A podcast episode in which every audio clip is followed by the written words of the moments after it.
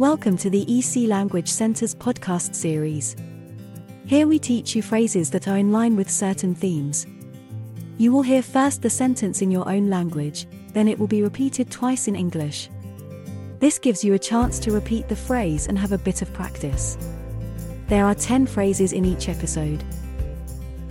Ao procurar uma acomodação, é fundamental reunir o máximo de informações possível para garantir que o local atenda às suas necessidades e preferências.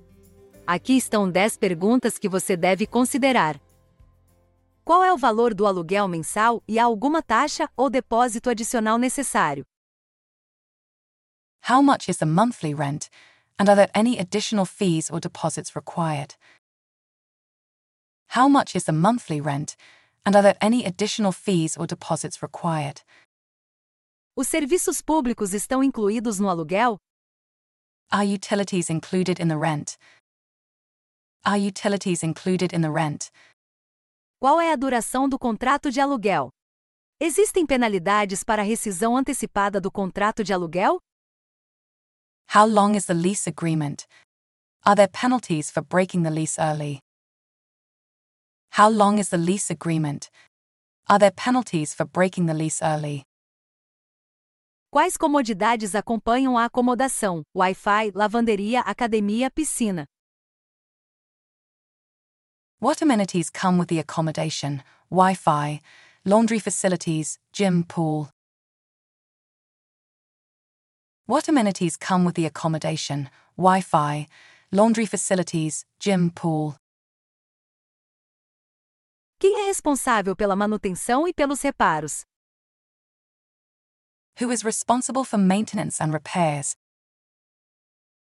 Who is responsible for maintenance and repairs? Com que rapidez as solicitações de manutenção geralmente são atendidas? How quickly are maintenance requests typically addressed? How quickly are maintenance requests typically addressed? Há câmeras de segurança, um guarda de segurança 24 horas ou pontos de entrada seguros. Are there security cameras, a 24 hour security guard, or secure entry points? Are there security cameras, a 24 hour security guard, or secure entry points? Há lojas, restaurantes ou parques nas proximidades? Are there stores, restaurants, or parks nearby? Are there stores, restaurants, or parks nearby? Há estacionamento disponível? Is parking available? Is parking available? Há alguma regra da casa, como restrições a fumantes, hóspedes ou barulho? Are there any house rules, such as restrictions on smoking, guests, or noise? Are there any house rules, such as restrictions on smoking, guests, or noise?